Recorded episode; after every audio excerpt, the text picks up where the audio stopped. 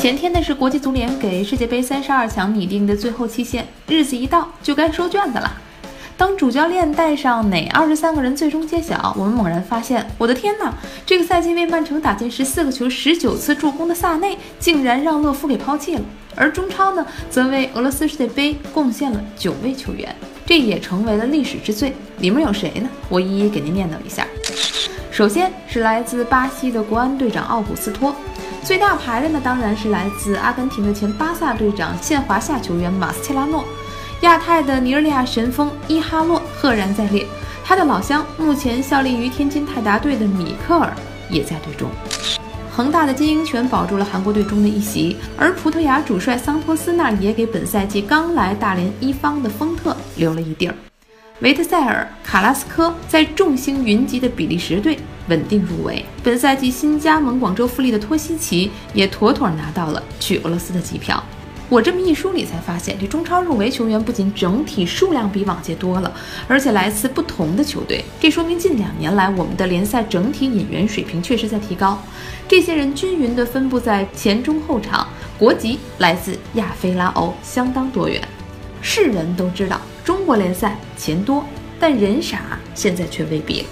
想想以前中国职业联赛的萌妹时期，甲 A 时代流行前男教练，所有队一哄而上，导致会说塞尔维亚语的翻译都不够用。中超还有段时间寒风劲吹，各队也是跟着买买买。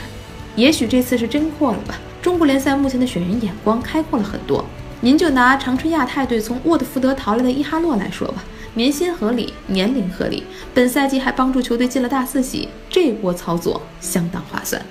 相应的，对中国联赛的偏见近年来也在减少。搁以前，在那些足球先进的国家，一旦你来淘金，一方面意味着养老模式开启了，另外一方面也相当于和国家队生涯 say goodbye。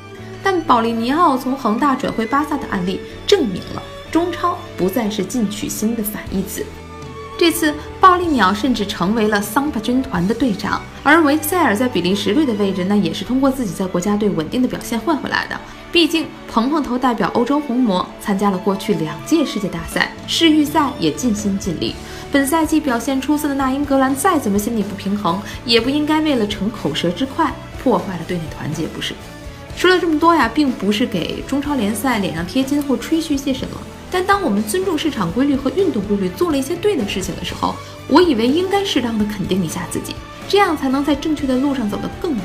而中国足球的原地踏步，哪次不是因为对做对了的事情突然间犹豫了，进一步退三步造成的呢？